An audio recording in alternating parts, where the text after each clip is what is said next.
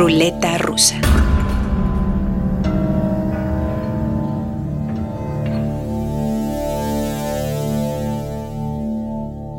Hola amigos, amigas, ¿cómo están? Yo soy Pehuenche de Jalapa, Veracruz y estoy aquí en Ruleta Rusa para platicarles y presentarles mi nuevo disco, mi primer disco, Vida Aventura. Pues ya lo dijo él mismo. Hoy está con nosotros un músico con sentido de casa, Pehuenche. Charlaremos con él y escucharemos algunas canciones de su álbum debut Vida Aventura, que por cierto lo presentará oficialmente este viernes 27 de mayo en la Ciudad de México en el foro Bajo Circuito. Tuve la fortuna de asistir al primer concierto que dio después de la parte más dura de la pandemia con canciones de este disco y créanme que es una gozada. Así que escucharemos el primer disco de Pehuenche y también escucharemos el último disco de uno de los grandes grupos que ha dado el rock japonés, Kikagaku Moyo. Pondremos un par de tracks del álbum debut de uno de los grandes trompetistas jóvenes del nuevo jazz, Peter Somua, y empezaremos haciendo algo no acostumbrado en este espacio. Le daremos play a dos nuevas canciones de un grupo muy popular, los canadienses Arcade Fire, pero la verdad es que están tan buenas que vale la pena que hoy hagamos la excepción de programar a un grupo harto conocido. El nuevo disco de la banda canadiense se llama We, otra obra inspirada en los efectos y los reflejos de la pandemia, y los dos primeros tracks indivisibles son Age of Anxiety 1 y 2, la era de la ansiedad. Yo soy Omar Morales arranquemos ruleta rusa con el nuevo disco de Arcade Fire.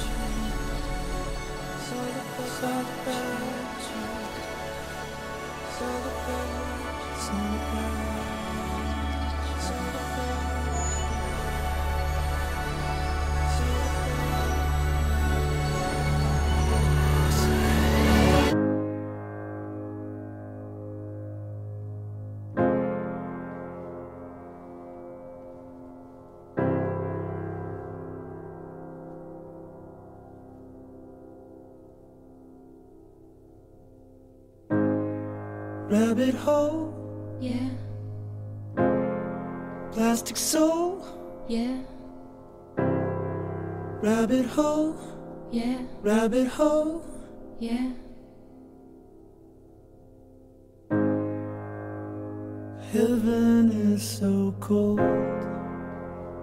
I don't wanna go. Father in heaven sleeping somebody lead me. Hardy ha ha, Chinese throwing star, Lamborghini Countach, Maserati sports car, rabbit hole, Yeah. plastic soul, Yeah. so real rabbit hole yeah, rabbit hole, yeah, yeah.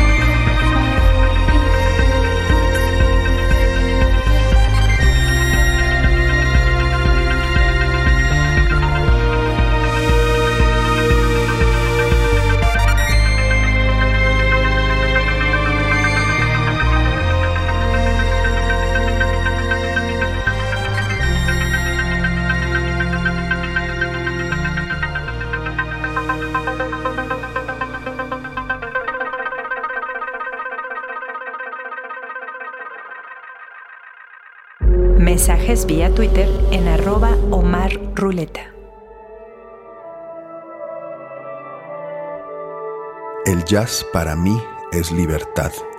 Vivo la música que toco. Cuando camino o cuando hago lo que sea, todo es música para mí. Palabras del joven genial Peter Somua, trompetista y compositor nacido en Ghana, quien actualmente radica en Ámsterdam y quien acaba de presentar su LP debut que se define en dos palabras, sorprendente e hipnótico. Se llama Outer Space y vamos a escuchar un par de tracks para que lo vayamos apreciando en esta comunidad de melómanos suicidas. Chief Palace y Ni Sain Yaga. El genial Peter Somua en ruleta rusa.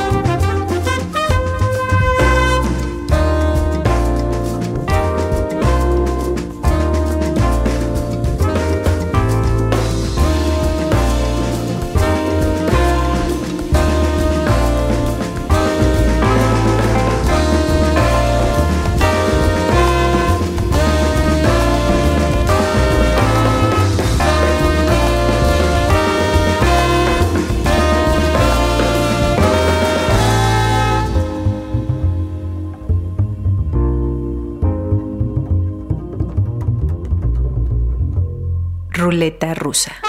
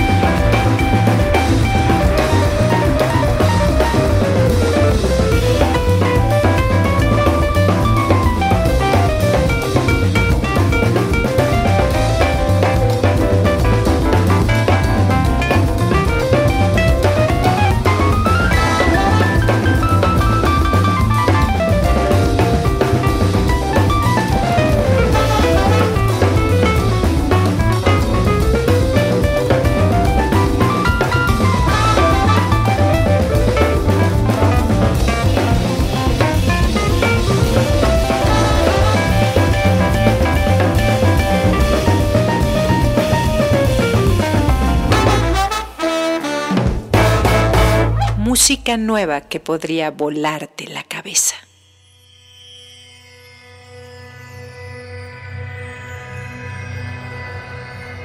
Kikagaku Moyo es una de las grandes bandas en la historia del rock japonés. Punto. Nació en 2012 en Tokio y 5 LPs de estudio y 10 años después han anunciado su muerte. Muerte temporal, al menos. El 6 de mayo presentaron su último disco, harán una última gira y ya está. Los integrantes se dedicarán a otra cosa que no sea este maravilloso grupo. Ya lo dijo José José, hasta la belleza cansa. Escuchemos los dos primeros tracks de esta joya, Mónaca y Dancing Blue, porque justo este es un disco para refugiarse en una isla a contar estrellas, contemplar el mar y bailar en la arena. Kikagaku Moyo en ruleta rusa y a flotar rumbo a horizontes que parecen infinitos.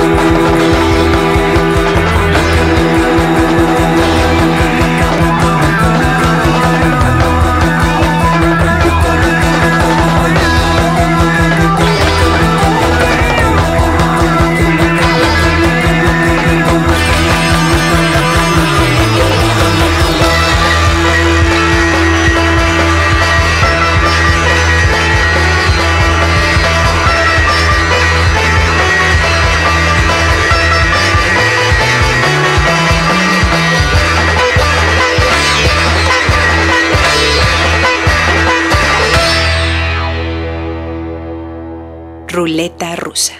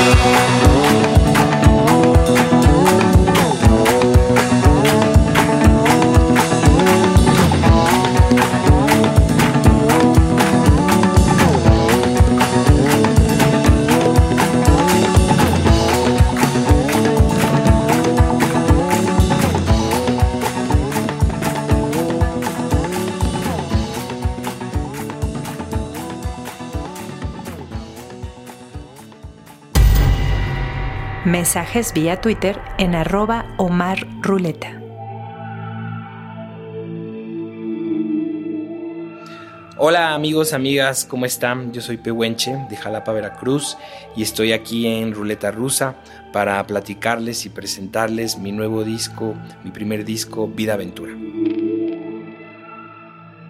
¿Cómo percibes la escena independiente en México ahorita? Porque definitivamente no es lo mismo que hace 10 años, que hace 5 años, e incluso la pandemia no ayudó yo veo que cada vez hay menos venues para tocar, eh, cada vez hay menos espacios en radio para que suene la música, aunque, como estamos justo comentando, las cosas se mueven en otro lado. ¿no? Ahora está TikTok, ahora está Instagram, pero nosotros que somos mayores de 35, pertenecemos a, otra generación.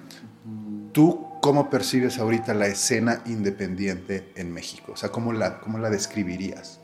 híjole, es, es, es, me hace, es complejón, complejón responder, siento, porque yo creo que hay como muchas aristas o muchas como vertientes tanto positivas, muy positivas, como pues también, no sé si necesariamente negativas, pero pues implican como retos también como muy, muy cañones. ¿A qué me refiero? Lo positivo, por ejemplo, es que, como comentamos, pues sí hay nuevas herramientas, nuevas tecnologías, que está clarísimo que orgánicamente es posible como llegar a millones de personas, ¿no? Desde eso hasta lo que también platicábamos, ¿no? O sea, hoy en día pues también ya el acceso a, muchas cosas, a equipo, a home studios, etcétera, y que me parece que pues, estamos hablando de la escena. Hoy en día pues también eso, ¿no? Gracias a las tecnologías podemos hacer grandes cosas y cosas lindas con, con, pocos recursos, ¿no? Y eso era impensable antes, ¿no? Todos mis colegas, todos y todas mis colegas, pues todos están grabando en sus casas, güey, ¿no? Ya casi nadie invierte en sus, en, en, en, estudios, ¿no? Digo, lo siento por los estudios, pero, pero eso también se me hace como muy interesante hoy en día de la, de la industria y de la escena. Otra cosa que también yo puedo como percibir mucho es que como aquí al menos en la ciudad y también al menos en Jalapa donde yo estoy, como que sí percibo ya como, como una hermandad, que yo creo que también siempre la ha habido, pero ahorita en este momento yo siento que hay una oleada muy bonita, muy interesante y energética, no sé de qué, no sé cómo escribirlo, pero, pero hay mucha hermandad entre los músicos y músicas antes como que yo me acuerdo que incluso cuando estudiaba música, la energía de, de, la música, pues siempre el tema del ego y de la competencia, y obviamente siempre va a estar ahí, ¿no? Pero siempre, era, siempre ha sido muy incómodo y muy peligrosa como esa energía, ¿no? De la competencia, este, los egos, este, que si las envidias, como todo eso, ¿no? Que también se presenta en todos los ámbitos de la vida, ¿no? Pero en específico en la música, a mí eso siempre me llamaba la atención y me, me daba pavor, ¿no? O sea, como que yo me acuerdo cuando estudiaba música, nunca hice recitales porque yo sabía que todos iban a ver en qué te equivocabas, ¿no? Y ahora, hoy en día, al contrario, es muy bonito como, digo, no es por hacerme el, porque para nada lo soy, soy cero sociable, pero todas las semanas me llegan invitaciones de colegas de, men, este, vente, vamos a reunirnos en casa, varios compositores, vente a componer, este, con varios, por ejemplo, eso yo nunca lo había hecho, y hace como dos semanas así, hey, vente, vamos a componer varios, varios, varios compositores, y llegué y me presentaron a gente increíble, compositores, compositoras, y pasé una tarde preciosa. Es decir, todos los días, todas las semanas hay movidas, hay, hay, hay invitaciones, hay toquines, hay, hay colaboraciones. Nunca en mi vida, por ejemplo, también me habían hablado tanto para pedirme colaboraciones, para, para, para ¿sabes? O sea, como que es muy bonito, como, como que siento que la escena en ese aspecto está, está nutriéndose, está creciéndose, está, está abriendo sus, sus, sus, brazos, por decirlo de alguna manera, y eso a mí me parece pues precioso, ¿no? No sé si te contesté, pero... Ahora, yo siento, eh, tengo la impresión de que los músicos se han ido profesionalizando poco a poco, es decir, las producciones independientes cada vez se escuchan mejor, cada vez están mejor producidas, cada vez tienen una mejor calidad de composición, pero siento que las herramientas, la, la, parte de la escena no se ha profesionalizado al mismo ritmo que los músicos. Por ejemplo, estamos en la Ciudad de México, que es una de las ciudades más grandes del mundo, y no hay venues para tocar, no hay lugares para tocar. Y los que había que más o menos estaban profesionalizados están cerrando. Entonces, tú vas a Los Ángeles, tú vas a Nueva Orleans, tú vas a Nashville, vas a Madrid, o sea, ciudades incluso más pequeñas que la nuestra tienen mucho más espacios para tocar que aquí. ¿Cómo, cómo manejan ustedes eso? Es decir, ¿qué hacen para tocar? ¿Dónde están tocando?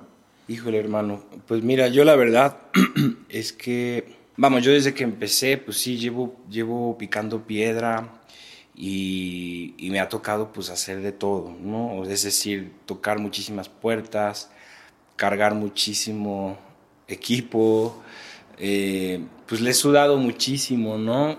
¿Por qué comento esto? Porque yo afortunadamente tengo la, la dicha, la bendición hoy en día de que, por ejemplo, en este momento estoy trabajando con una agencia de management y booking, ¿no? Ellos ahorita pues son quienes, afortunadamente, como que yo me he dejado un poquito, un poquito, de preocupar como de, de, de, de, conseguir dónde tocar, porque ya tengo como esa fortuna de que, de que tengo un equipo que me ayuda a, a conseguir eh, espacios. Sin embargo, es verdad que los espacios, porque tampoco me hablan mucho, tampoco me hablan mucho para decirme, hey Rafa, la verdad es que también noto que ellos andan en chinga buscándome espacios, ¿no?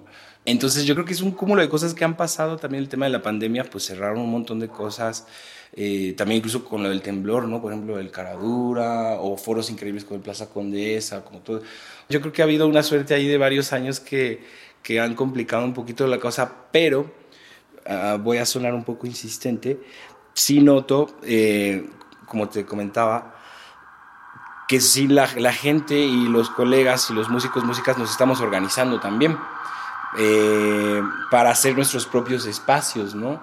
Te lo digo porque ahorita pues es muy común, muy, muy común e incluso se ha, han agarrado una bonita, una bonita como oleada eh, e impulso la, las tocadas caseras, ¿no? no sé si la palabra es decir que se están poniendo de moda, ¿no? Pero hay proyectos padrísimos como lo empezó este proyecto del Depa de los Plebes, ¿no? Que era el de la vida Aguilar. Ahorita está la Casa del Rolti, que es impresionante ir y cada vez, por ejemplo, que tú vas a la Casa del Rolti, está atiborrada, la gente no cabe. O sea, la gente va a escuchar. Estoy hablando al menos de la escena de, de cantautores, ¿no? Eh, y eso a mí se me hace precioso, ¿no? O sea, como que los, los foros y los espacios están surgiendo de, la manera, de una manera súper independiente, pero pues sí, en el tema de, de, espacios y para hacer como conciertos más grandes, ¿cómo le estamos haciendo? Mi respuesta es yo ahora tengo como la gran fortuna de que en este momento tan crítico tengo gente que me está apoyando a buscar esos espacios. Más bien habría que preguntarles a ellos cómo le están haciendo, porque efectivamente es un, es un problema, así hay, hay un reto muy cañón con eso, ¿no? Pero también hay, hay movida que está pasando. Y ahorita dijiste, llevas muchos años picando piedra. ¿Te acuerdas cuándo fue el primer concierto pagado que tuviste? ¿Hace cuántos años y en dónde? ¿El primer concierto pagado? Híjole, hermano. No, pues seguramente, no, no, la verdad no me acuerdo cuál fue el primero, pues, pero seguramente fue en Jalapa, que fue donde comencé yo en, las movidas de bandas y así, y, la primera banda que tuve fue una banda que se llamó Eclecto Gama, y estuvimos en un concurso, tal vez fue esa, porque sí nos pagaron, nos pagaron un viaje a Veracruz. este... ¿Qué año te acuerdas? Híjole, hermano, como 2005, 2004, tal vez por ahí. Pero sí, era, estábamos en un concurso de OmniLife, de ahí salió Porter. Eh, lo ganó Porter ese concurso. Y nos pagaron un viaje a, a, a Veracruz pero nos dijeron que íbamos a Veracruz porque íbamos a la final y en realidad íbamos a un evento de OmniLife que nos querían llevar a meternos a, a, vender sus productos y nada, fue un fiasco, pero nos pagaron el viaje y nos fuimos a jugar boliche. Pero eso fue, eso fue mi primer toquín. Ruleta rusa.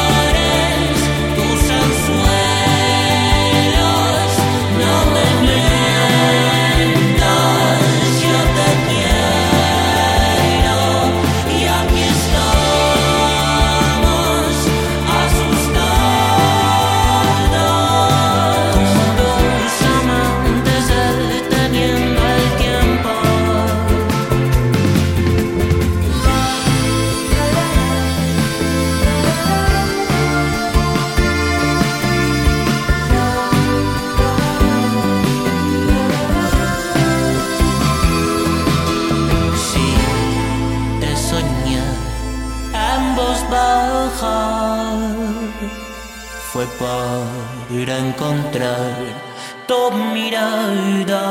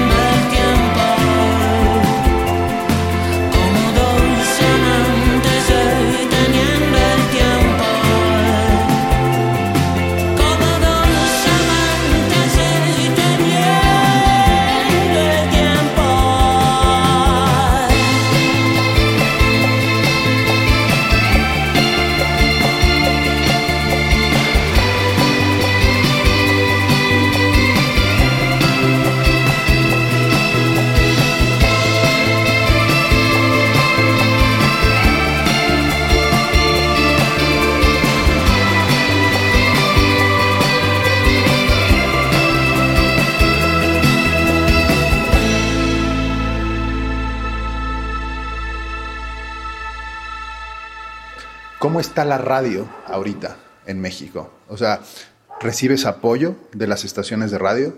¿Cómo te ha ido ahí?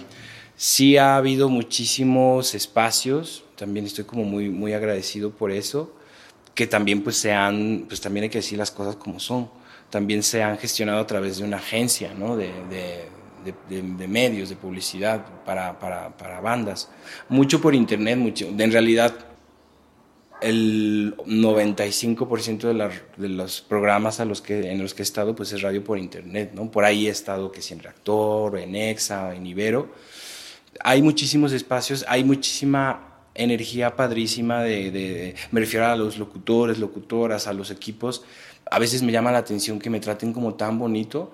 Digo, tal vez como entiendo que es su trabajo y tienen que hacerlo así, pero sí noto como una energía como muy linda de, de mucho apoyo, de mucho ánimo también, ¿no? Porque también pues la gente cacha que pues estoy empezando en realidad. Pero bueno, y siempre está como el tema este de que todos queremos entrar en reactor, todos queremos est- estar en Ibero, eh, y siempre pues es, es difícil, ¿no? O sea, por ahí, por ejemplo, en reactor pues me sonaron un par de veces, pero no me programaron, ¿no? No sé a qué se deba. He preguntado y ya sabes, te responden, no, es que, que si la, no sé qué fulanita de tal le gustó, pero que está esperando que, ya sabes, ¿no? Como que siempre es, yo no sé por qué es tan difícil estar en, en, en, en programación, en, ¿cómo se dice? En rotación, en, en radio, por ejemplo, en radios es, eh, como, como, como reactores eh, o Ibero, ¿no? Pero bueno, afortunadamente yo siento que sí, hay, muchos, hay muchos otros canales y otros muchos eh, proyectos eh, radiofónicos en línea al menos que sí están apoyando muchísimo. Mm.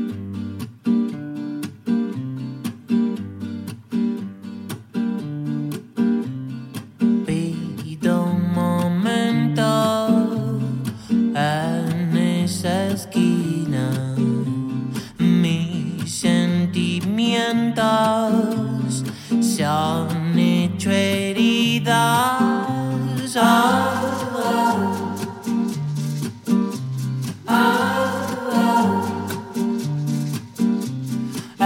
Esa mujer de alas, buena y despiadada, se ha hecho mi cura.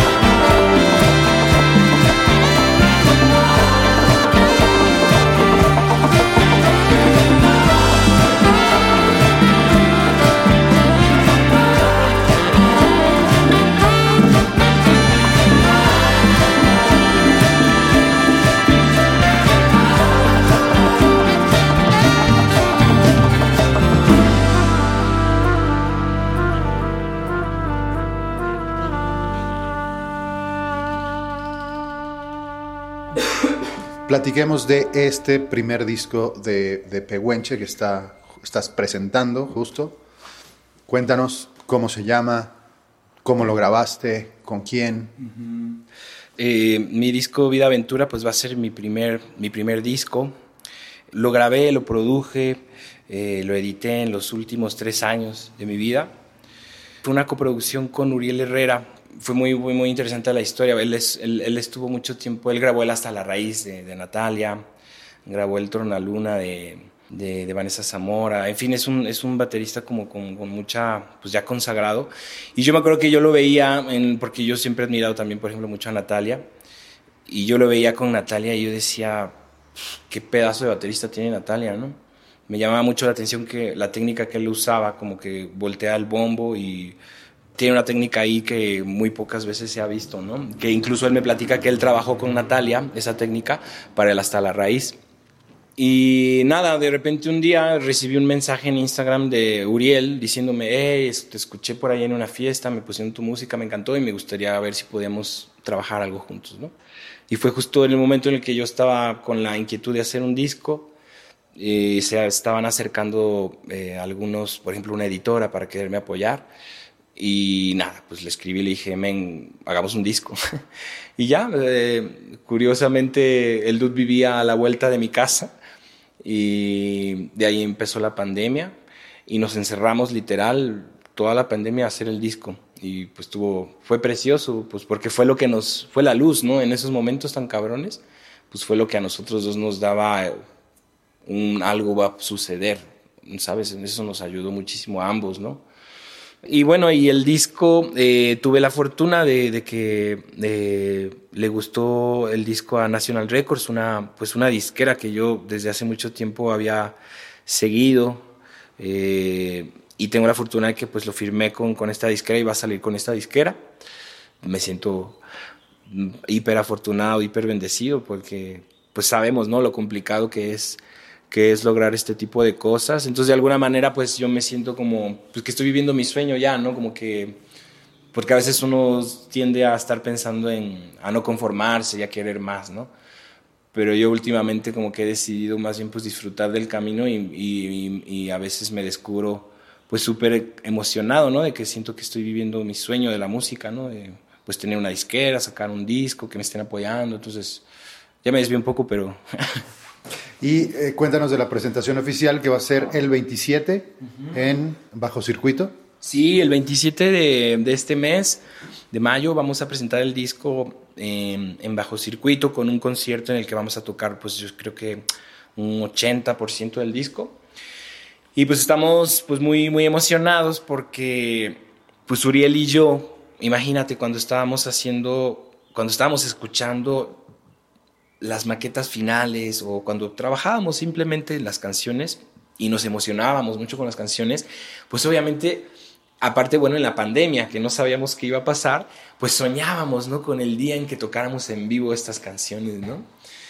Entonces, ahorita, ahorita que ensayamos, cuando suena increíble, nos volteamos a ver así de, no manches, o sea, como que pues es muy, es, es muy significativo y precioso que ahorita estamos viviendo eso que soñamos, ¿no? En algún momento, porque realmente nos emocionaban mucho las canciones.